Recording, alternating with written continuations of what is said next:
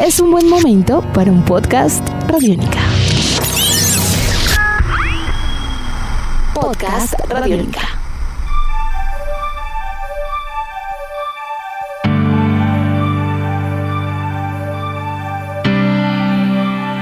Bienvenidos a esta nueva emisión de Podcast Rock and Roll Radio, un producto de Radiónica desarrollado por el señor Andrés Durán, arroba Andrés Durán Rock, y quien les habla Héctor Mora, arroba Mora Rock and Roll, bajo la producción de Juan Jaramillo, Jairo Rocha y la captura sonora de Andrés Cristancho.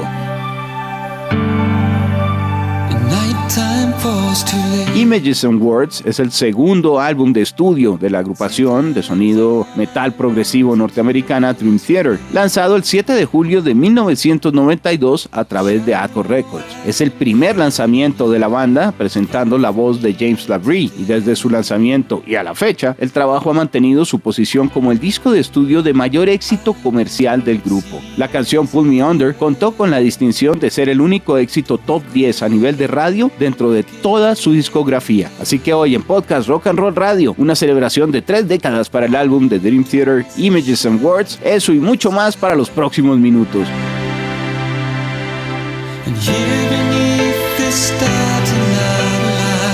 Andrés, muy buenas tardes. Como es eh, costumbre, un placer estar con usted el día de hoy, disfrutando de estas imágenes y palabras. Sí, señor, un gran placer estar de nuevo con usted, Héctor, y con todo el equipo que hace posible este Rock and Roll Radio Podcast. Y usted no lo puedo haber eh, descrito mejor. Es, es increíble cómo este eh, segundo álbum en estudio fue el único disco en donde la agrupación pone un top 10 hit en una, de una manera pues contundente. Eh, es, es claro, Héctor, recuerdo 1992 cuando se realizó esto, cómo se programó contundentemente Pull Me Under a través de las emisoras, a través del canal de YouTube, de, MTV, perdón, de MTV, constantemente lo aireaban y esto pues ayudó mucho a catapultar al grupo de una manera impresionante. Eh, como usted también lo dice, aquí se incorpora James Labrie por primera vez. Eh, si hacemos un análisis de, de qué venía antes de este Images and Words, venía el When Day, When Dream and Day Unite de 1989. Esa fue su primera producción en la cual eh, estaba con ellos el cantante Charlie Dominici, que sale de la banda y es donde entra precisamente el eh, espectacular cantante, diría yo, el gran James Labrie. Eh, Héctor, no sé si usted está de acuerdo conmigo que es, es curioso que este segundo álbum, que para muchos es el primero, teniendo en cuenta que pues de una u otra forma el, el, el contrato con el sello disquero se hizo a partir del segundo disco, porque el primero fue el Mechanic, un sello totalmente independiente, mientras que el Mrs. and Words abrió un contrato para el sello Atco Records de ahí para eh, el futuro. Pues lo que sucede es que creo que también no solo en el respaldo de promoción, Andrés, eh, y de comunicación, de, difusión en general, sino también como la idea con una nueva voz que presentaba también otro carácter, hacen que realmente para muchas personas la historia comience prácticamente a partir de este disco. Pero también es cierto que no podría existir este planteamiento sonoro si no es el desarrollo que comenzaron de una manera también arriesgada a presentar la banda eh, con su primer álbum. Creo que allí sí, sí cobra un poco de fuerza la idea de contar con que así haya oído,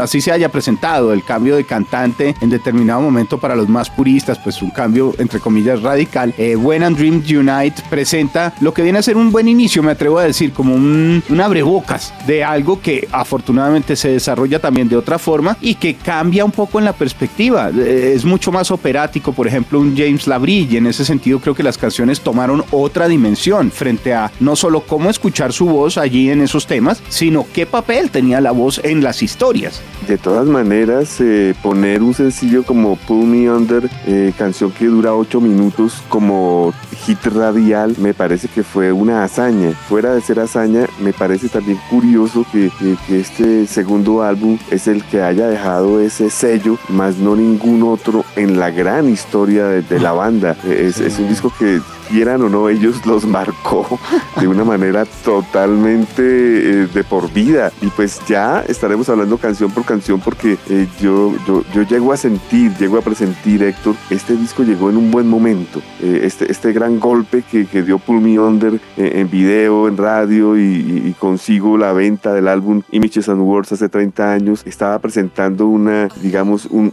un rescate de lo que se denominó el neoprogresivo con Marillion y esas agrupaciones inicios de los 80. Acá estamos hablando inicios de los 90, o sea, es otra década, otra generación, otra manera de ver el progresivo que hoy en día vemos que también en los 2000 ha sido rescatado por agrupaciones como Heiken que llevan esto de Dream Theater también a otro nivel. Es increíble cómo se va pasando de testimonio década tras década, pero este disco definitivamente marcó a ellos y a una, y a una década, un inicio de década. Y como usted dice, creo que el, el momento fue muy propicio y ahora que, que escuchaba eh, el desarrollo completo de su planteamiento y demás, creo que también corresponde un poco a no solo la suerte de ese momento, sino casi de lo que veríamos en la industria de la música, porque ellos estaban en este momento, 92, presentando el disco, pero debemos recordar que desde finales del 91 venía ya una arremetida muy fuerte del grunge. Ya había, se había sido editado el álbum de Nirvana Nevermind. Para fin de año, octubre o los últimos meses aparece Pearl Jam. Y así vienen un montón de agrupaciones y de protagonistas a los listados que hacen que de pronto el grupo haya disfrutado del último momento en el que les iban a prestar tanta atención mediática para ese periodo de la historia muchas agrupaciones. Y ellos como que alcanzan a llegar con el respaldo del video, como que enganchan en ese nuevo lenguaje porque la promoción de videos musicales en los 90 cobró una importancia increíble a, principios de la década. Venía ya con un impulso y todo, pero MTV, los demás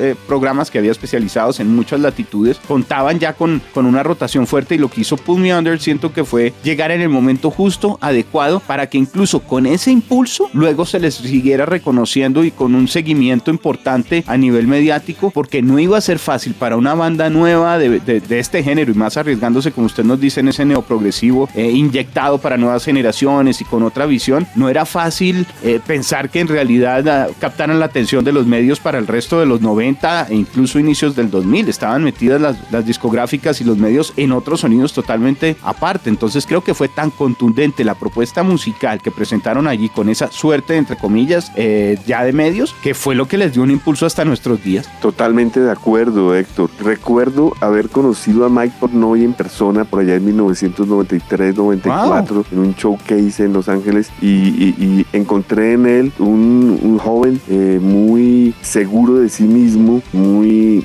digamos, eh, eh, ansioso de, de poner el, el, sonido progresivo en el mapa, cosa que lo lograron tranquilamente. Sí. Y, y, muy amable, ¿no? Un muy buen ser humano. Eh, recuerdo que congeniamos mucho por la afinidad con Frank Zappa. Ajá.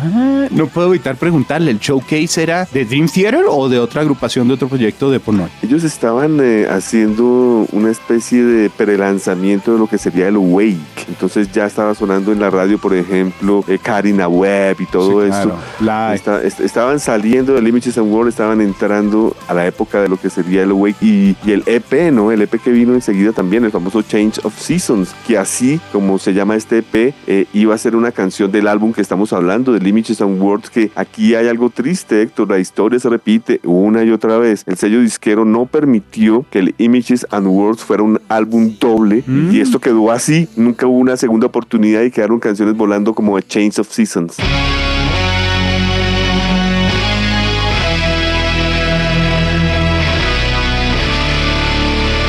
Wow, Andrés, pero me imagino el concierto de Theater en una, en una, pues, en una presentación un poco más íntima a través de una vitrina musical, un showcase. Oh, fabuloso. Usted dio Dream Theater en un showcase. Increíble. Sí, es cortico, ¿no? Muy cortico, unos 40 minutos, algo no, así. Pero... No importa, fabuloso. De todas sí, maneras, con todos los integrantes allí. Claro, eran muy jóvenes en ese momento. Y, muy jóvenes. Y, y, tengo que preguntarle un poco también eh, frente a, a, los de, a su percepción a los, con los demás cerebros del grupo, porque John Petrucci o John Mew estaban allí con una eh, también con una vitalidad increíble, todos egresados del Berklee College of Music, con una habilidad fuerte en los instrumentos, pero, pero me imagino que también con una química especial para comenzar un recorrido con este tipo de, de música, ¿no? Completamente. Mike Portnoy, amigo del colegio de John Petrucci, eran, mejor dicho, pareja para, para donde fueran. Un James Labrie, recién, adaptado a la banda, eh, John Moyum, tremendo bajista, y Kevin Moore, en esa época, Kevin Moore en, en los teclados, que recordemos no estuvo eh, más con ellos. Eh, ellos. Él prácticamente abandona el grupo en el álbum Wake de 1994. Trabajaría luego con eh, proyectos como OSI o Office of Strategic Influence. Ahí están cinco discos donde se puede apreciar a Kevin Moore. También está detrás de los teclados de la agrupación Chroma Key con.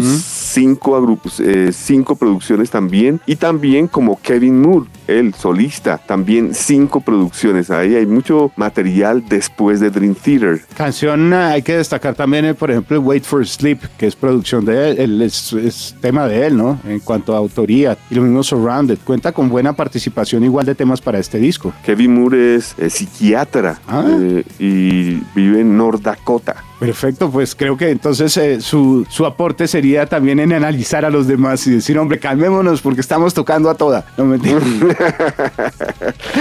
Y lo estamos haciendo muy bien. No, increíble. Eh, le propongo acercarnos un poco ya a lo que vienen a ser también las canciones de, de este trabajo, teniendo en cuenta que no son muchas, pero son composiciones extensas y también eh, no solo a veces frente al tiempo, sino casi que en su estructura, porque tienen muchas veces una concepción, podríamos acercar a, la- a lo clásico, Andrés, en donde son como movimientos o actos también desarrollados, incluso algunos en estructura clásica, para canciones que la gente percibe como una descarga rockera. Antes de irnos con, con las canciones, quisiera eh, repetir y recalcar, Héctor, que eh, este álbum tuvo muy buena recepción en los medios. Eh, fue muy bien calificado en, revistas, en emisoras. Es claro que ellos continuaron con ese espíritu del rock progresivo y de una manera muy acertada para estos años. Así que me quito el sombrero ante, digamos, explotar un disco con un género como el de Images and Words en plena época del alternativo, grunge y todo esto. Sí, claro, es, es de destacar, es de destacar. Yo creo que también como la grabación era muy potente y venía con un, un ímpetu nuevamente abriendo década, representando la evolución también del género en cierta medida, con algo de aceptación comercial, eso ayudó a que el impulso fuera salvaje para pasar a la historia. De todas maneras, sí, no solo por ventas, sino para muchos fanáticos y, y críticos, este sigue siendo uno de los trabajos más importantes y de los mejores discos de Dream Theater. Completamente de acuerdo, está en el top 5 de, sus producciones. Pues, eh, ¿le parece si nos acercamos al, Claro que sí. a- a- al disco como tal, obviamente recordando la participación importante y destacada que hay a nivel de composición y de liderazgo del grupo también a través de ciertos integrantes. Pero comencemos con justamente un disco de estas características que abre con el sencillo potente con el que serían recordados el resto de los años, una canción de 813 para abrir un disco, Andrés, el famoso y ya mencionado Pull Me Under. Sí, señor, tiene toda la razón. 8 minutos, 13, eh, hit mundial. Ya 30 años cumple este Images and World. ¿Qué puedo decir? Es la canción perfecta para abrir el disco. Tiene un intro casi de dos minutos. La canción se da Sí. todo el tiempo para que entre una voz formidable. Ya a los minutos 2.37 la canción acelera vertiginosamente. Eh, encuentro que hay algunas similitudes con el Halloween. No sé si usted lo nota también especialmente las inflexiones de la voz o los tempos eh, que son como son tan rápidos parece que fueron power metal no o sea no los Sí. con- no los comparo como que, que son iguales sino que tienen similitud una- el golpe de voz digamos Sí, sí, sí, sí, sí.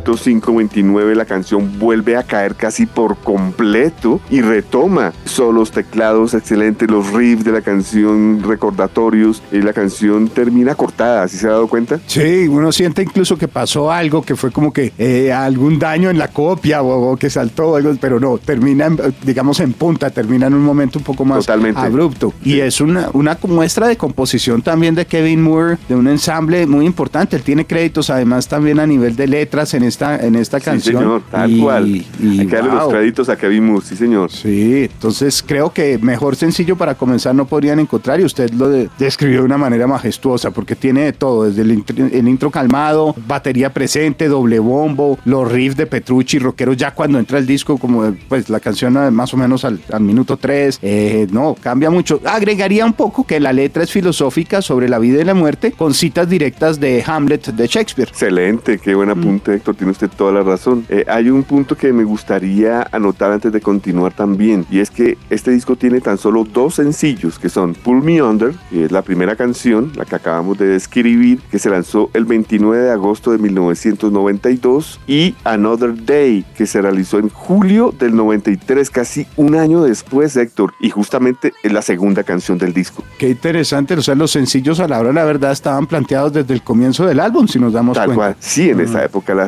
primera y segunda canción tenían que ser algo importantísimo para las bandas. Claro, no era, no era por suerte, de pronto para los oyentes que pensaran que sale todo el disco y la que, mm, entre comillas, pegara en el público era la que tenía protagonismo. Esto venía con un planteamiento y una logística de tiempo atrás. Entonces me parece muy, muy completo. Ya tenían claras que las dos canciones iban y además las dos canciones son diferentes, ¿no? Porque esta es más íntima, un poco más, eh, más, bueno, no solo más corta, pero sí es más íntima, sentida, tiene un poco más de piano, saxofón. Totalmente, Héctor. Yo diría que es una balada hit. 4 minutos 23, también el, el, tiempo perfecto para una canción, digamos, entre comillas, normal, no para un grupo de progresivo. El piano es impecable, la voz también. Es una gran canción, las letras, la guitarra, ese riff épico que distingue esa canción. Eh, y como usted bien lo dice, al minuto 3.42 tiene un final jazzy, muy, muy jazz. Sí, es un aire muy, muy fuerte. Creo que en la parte en que entra también el saxofón, pero toda la banda responde perfecto al género y es una fusión interesante la que hay allí. Y más si estamos planteando que es la segunda canción de un álbum de un grupo de estas características, porque hable el panorama muchísimo, encontrarse con, con una aproximación mucho más libre y de esta complejidad musical, eh, apenas comenzando el disco prácticamente, es un muy buen presente, digamos, es un, sí, un buen presagio de lo que vamos a encontrar más adelante. Ahora, eso sí, la letra es un poco triste, ¿no? Esta la dedicó Petrucci a su padre. Y ese saxofón es de Jay Beckstein, eh, bien conocido en del área de Long Island, New York, o sea, vecino de los Dream Theater. Él fue el saxofonista de Spyro Jaira, eh, con, con, Dream. Theater toca el saxofón en el Images and Worlds, en el Live at Marquee, en el Once in a Lifetime, en Through Her Eyes y en el Live Scenes for New York. O sea, ha estado mm, bien eh, aliado con el grupo este saxofonista Jay Beckstein damos paso luego a la tercera canción del disco que es de mis favoritas, tengo que confesarlo. Take the time, eh, tómate el tiempo. Creo que es, eh, si bien sus riffs eh, son como un poco más, menos complejos frente a una estructura de heavy, digamos, antes de meterse en una parte, incluso una sección como de funk, en donde ya siente uno un groove diferente y luego se roquea mucho más. Creo que es de las canciones también pegajosas que uno puede encontrar como con un guiño ahí sí al progresivo de antes ¿no? Porque tiene a veces como unos momenticos de Genesis o de Yes. Claro, el tiempo nomás son 8 minutos 20. Es canción progresiva al 100%. Take the time. Riff rápido. Yo creo que por eso le gusta a usted, Héctor. Es una canción metalera. Eh, tiene buenos teclados, buenas voces, buenos solos. Es una canción que también eh, relaja. Es una canción cuyos teclados son profundos. Curiosamente, es la única del disco cuyos créditos son colectivos, toda la banda. Interesante. La, no falta. Ah, no, sí están todos, sí están todos. Moore, Petrucci, Pornoy y John sí. Las guitarras, los riffs del principio que usted menciona también y todo, hay mucho eh, riff con la firma de Petrucci en este disco en, y en esta canción, perdón, particularmente. Ahí aparecen muchos de los licks que luego incluso veríamos desarrollados no solo en este álbum, sino en los, los siguientes. Sí, eso que usted dice es verdad, y no solo en la guitarra, sino en la batería. Ellos estaban, buscando sus patrones originales, no tan diferentes entre canción y canción, sino que eran similares los patrones eh, guitarrísticos, eh, percusión y batería estaban comenzando de una manera muy sutil, muy inocente, para después volverse unos duros implacables. Ahora, eso no significa que no fueran duros, pero es que uno ha escuchado la historia y, al, y, al, meter el oído a este disco después de 30 años, yo noté eso. Yo no sé si usted también lo notó. Sí, sí comparto su, su, apreciación. Bueno, luego viene Surrounded, eh, rodeado, la canción número 4, 530. Es una canción que es eh, escrita por Kevin Moore, al igual que Paul Meander. 530 entra suave, voz suave. Al minuto 1.23 entra un solo inesperado que eleva la canción, que va subiendo. Los teclados son imponentes. Yo creo que pues la canción es de teclista. Eh, y la canción vuelve a caer, al igual que al inicio. O sea, la canción finaliza tal cual entra. Es eh, prácticamente muy, eh, pues me atrevo a decir, balada dentro de lo que viene a ser la propuesta del grupo en el disco. Este es el toque como más, más eh, por esa línea. El piano, como usted bien menciona, creo que es el protagonista acá desde los primeros acordes que entran suavecito, suavecito y luego ya el desarrollo mucho más rockero y mucho más de partes, mucho más agresivo. Es buena canción. Luego vamos con la canción número 5 que a mi manera de ver, Héctor, no sé usted qué opine, es el tema central del álbum. orden. Metrópolis, parte 1 de Miracle and the Sleeper. Qué canción sota, 9 minutos 32, en donde pues ahí se demuestra lo que es Dream Theater. Esta canción podemos decir que es el tercer sencillo, pero no lo fue. Tan solo lo fueron Pull Me Under y Another Day, pero yo sé que la gente también conoce de memoria este Metrópolis. este es el himno de, la fanaticada también, es decir, claro. Pull Me Under es la comercial, pero esta sería la que todos los demás fanáticos cantan o pues,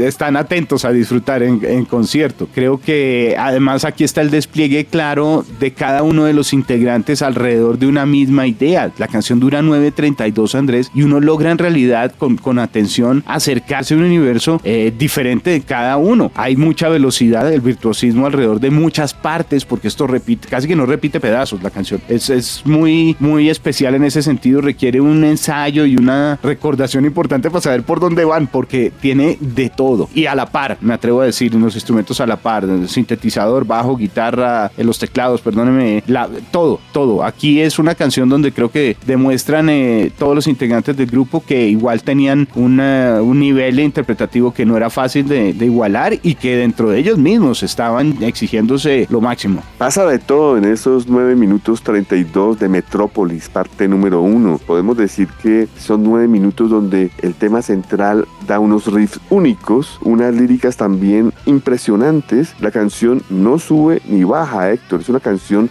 persistente que se mantiene. Por eso, como usted bien decía, es como un himno. Es perfecto para un himno. Eh, la batería es espectacular, se luce por Noy. Al minuto 4.20 el tema toma otro camino y acelera todavía más. Teclados, guitarras, batería van, van unísonos de una manera espectacular hasta que ya llega la canción al final. Obra maestra, este Metrópolis que será tan buena la canción que esto mutó luego en un disco, ¿no? Que es Metrópolis 2, parte 2, ah, Since from a Memory, que salió en el 99, o sea, dos discos después del Awake y del Falling to Infinity. Sí, eso iba a comentar justamente que la segunda parte eh, la veríamos eh, de manera sorpresiva incorporada años después, casi siete, ocho años después, exacto.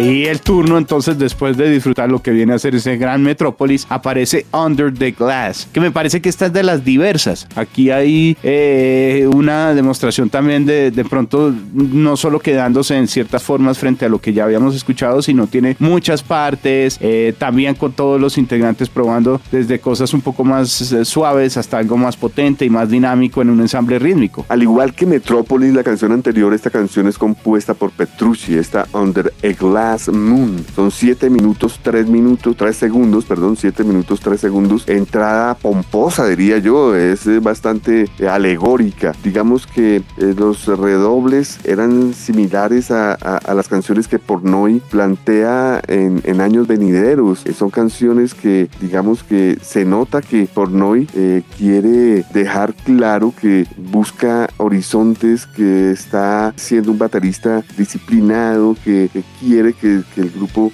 eh, tenga canciones con inflexiones, porque esto difiere totalmente del Metrópolis. Eh, es, una canción, eh, por ejemplo, el intro tiene 1.30, es larga esa, esa, introducción, el tema es persistente. Por fin se oye el bajo de John Moyun, aquí hay manera de escucharlo a través de la canción. Hay, hay buenos cambios a través de este Under a Glass Moon. Después de esta canción aparece Wait for Sleep, que ya es un contraste un poco más calmado, porque esta es otra vez tipo con aire de balada, eh, piano, la voz, digamos la combinación de los dos, el sentimiento del tema, pues creo que, que está muy, muy presentado, digamos, de una manera tranquila y demás. Eh, es la canción, es muy descriptiva, es la canción que describe la carátula, ¿no? Sí, ¿usted piensa? Sí, sí, sí, es Wait for Sleep. Eh, de acuerdo a unas declaraciones también del grupo para la revista Rolling Stones, año 1993, dicen que inspiraron un poco ese, esa carátula del Images and Words donde hay como una especie de... Es como si fuera una esquina de una feria, Andrés, con algunos locales o una casa por dentro, pero está al aire libre y un corazón como en llamas cerca de la ventana, mientras que una niña de un vestido blanco chiquito está como con el fondo de rojo en terciopelo de algunos muebles. Es, es, es complejo, sí tiene muchas imágenes y se requieren muchas palabras o tal vez pocas para describir claramente qué es lo que está pasando, pero yo siento que es un trabajo también importante y ese Wait for Sleep, eh, creo que es la niña la que estaba esperando a dormirse porque fíjese que toda la carátula es como si fuera de noche y comenzando a amanecer. Wow, sí señor, me, me encanta su descripción y si es así, claro, la niña y lleva algo en sus manos. Es que es Sí, una pero no. falla no tener vinilo. El él le iba a decir que en las manos. Le Bueno, iba a decir el, hecho eso. es que, el hecho es que ella mira hacia el corazón ardiendo que se convierte también en una especie de, de, de ícono de Dream Theater. En la ventana, la habitación, las sombras. Sí, me gusta mucho. Yo no sé, Wait for Sleep, que tiene tan solo 2.31, piano y voz prácticamente, eh, sirven de intro eh, para la última canción, ¿no le parece a usted? Learn- Learning to Live. Es la canción más larga además. Learning to Live. Me parece que es una buena canción para cerrar. Aquí nota uno un poquito más de virtuosismo. Eh, sí creo que, que quieren todavía seguir ya en un estado diferente, demostrando que no son músicos comunes y demás. Y esta la siento como un despliegue muy surrealista también de lo que puede hacerse con los instrumentos y el planteamiento, la calidad de lo que estaban presentando y que no era apreciable de manera común en muchos otros grupos. Tiene razón usted, en este Learning to Live se, se dan eh, el espacio en 11 minutos 30 para, para hacer lo que quieran. Hay cambios por doquier, por ejemplo en el minuto 6-10, eh, esos solos eh, de guitarra eléctrica y luego con guitarras acústicas encontradas son excelentes. En el minuto 7.52 la canción sube y entran cambios complicadísimos, lo que usted dice ahí en su máximo esplendor, Uh. el progresivo. Sí, sí, no, eh, es complejo. Creo que a nivel de producción también para lograr plantear lo que viene a ser este disco después de ya disfrutar de, son pocas canciones en principio, pero los 57 minutos hay que destacar al productor también David Prater. Yo creo que fue una interpretación importante Claro. la que se logró hacer y la masterización es de Ted Jensen. Totalmente de acuerdo. Aquí la, la, la producción es definitiva, aunque fíjese que el disco anterior venía siendo producido por Terry Date, ¿no? Que eh, Sí. no se puede dejar a un lado. Sí. Eh, podrían haberlo trasladado acá y hubiera tomado otra dirección el grupo. Así que, como usted bien lo dice, David Prater hizo un trabajo espectacular para este Images and Words. No estoy seguro si, si Terry Date ya había trabajado o estaba ya comenzando a meterse en una onda un poco más grunge de pronto para esos días. Acuérdense que él produjo también a Soundgarden o demás. Pantera. Sí, bueno, por el lado pesado, Pantera, Pantera, claro, ¿no? Eso es. eh, y Prong, creo que. eh, de- de- A ver, Dark ya acá, tengo la lista, ya, acá tengo la lista. ¿Quiere que le diga en A ese ver. año qué produjo? ¿Qué hizo? Pero lo que yo dije ahí sí salió a relucir. El primero que produjo en el 92 fue el Vulgar Display of Power de Uy, Pantera. de entrada. Sí, de entrada. Eh, luego vino el 24-7 Spice Strain in Numbers. Luego Fishbone Give a Monkey a Brain. Esos fueron los discos del 92. Y venía, atención Héctor, lo que usted dice, venía de trabajar con Trash y, go- y Grunge. Porque estuvo, por ejemplo, en el Call Boys from Hell de Pantera, en el Horror Scope de Overkill, Overkill. en el Time Does Not Heal de Dark Angel, pero también estuvo en el Bad Motor Finger de Soundgarden Mm. y en el Uncle Anesthesia de Screaming Tree. Ahí está, exactamente el año anterior. Yo creo que el, el- sí, debe haber algo de ese tipo de cosas. Pero lo cierto es que. Tiene razón eh, usted, en esta época desfilaba entre el trash y el grunge. Claro, Terry entonces de pronto para lo que ellos querían y más con el furor comercial dijeron, hombre, Terry, gracias, gracias, pero no, tú nos vas a dejar sonando distinto. Exacto, sí, qué buen análisis, qué buena suerte tuvo eh, la agrupación Dream Theater Sí. eh, en contar con, con este señor David Prater para este Images and Words, sí señor. Estamos llegando prácticamente al final de nuestro podcast, Andrés, algo que estemos dejando por fuera que usted quiera recordar también a, a los oyentes frente a estos 30 años de celebración. Claro que sí, Héctor, que observen Live at the Marquis. Este es un video que salió en el año 93, pues que es una revista en concierto de lo que es este álbum, así que los invito a que, que vean este video eh, en donde encuentran a James Labrie, Kevin Moore, John Noyon, Petrucci y que es la alineación precisamente de este álbum. Perfecto, Andrés, pues eh, me uno a su comentario. Creo que sí existen posibilidades de disfrutar de estos testimonios ya en un desarrollo en tarima, en video y demás. Eh, es algo prácticamente eh, único porque durante muchos años era un misterio, por ejemplo, pensar en encontrar unos videos o, encontrar en nuestro territorio que alguien difundiera imágenes de Dream Theater en concierto, la penetración del internet no era la misma y es un tipo de música que realmente también se sustenta en esa calidad interpretativa en tarima. Entonces eh, me uno a su llamado y a disfrutar de Dream Theater, bien sea al vivo, bien sea en video, discos o, eh, en streaming, pero disfruten de muy buena música que nos deja también este disco. Totalmente de acuerdo y, y larga vida Dream Theater. Yo veo que esos dos últimos discos de Dream Theater, como lo dijimos eh, en el inicio de este podcast, son muy buenos, Héctor. Sí, sí. Han estado retomando eh, de manera majestuosa también, eh, creo que, y con mucha energía, una iniciativa que eh, sentó bien para estos tiempos y la han, la han transformado un poco, la han contextualizado en muchas formas y eso les permite seguir vigentes. Y un gran saludo a todos los seguidores del el club de fans de Dream Theater. Un gran saludo a Sheila Villalobos, que hizo parte de, estuvo a la cabeza de este club, hoy en día radicada en Estados Unidos. Saludo especial para todos los fanáticos, para todos los que han estado conectados a este podcast, producto desarrollado por el señor Andrés Durán, arroba Andrés Durán Rock, y quien les habla Héctor Mora, arroba Mora Rock and Roll, bajo producción de Juan Jaramillo, Jairo Rocha y la captura sonora de Andrés Cristancho. Andrés. Héctor, muchas gracias por haberme permitido eh, estar con usted, eh, demostrando la importancia de lo que es estos 30 años del Images and Words de Dream Theater. Feliz jornada para todos.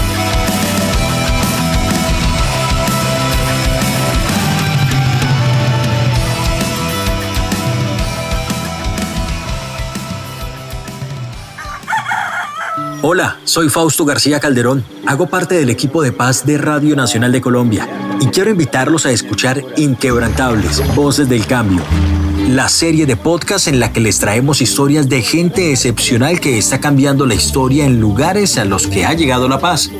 Sigan estos relatos que traemos desde las regiones colombianas cada mes. Encuentren este podcast en cualquier plataforma de distribución que prefieran y en nuestra página web Radio Nacional Co. Nuestros podcasts están en radionica.rocks, en iTunes, en RTVC Play y en nuestra app Radionica para Android y iPhone. Podcast Radionica.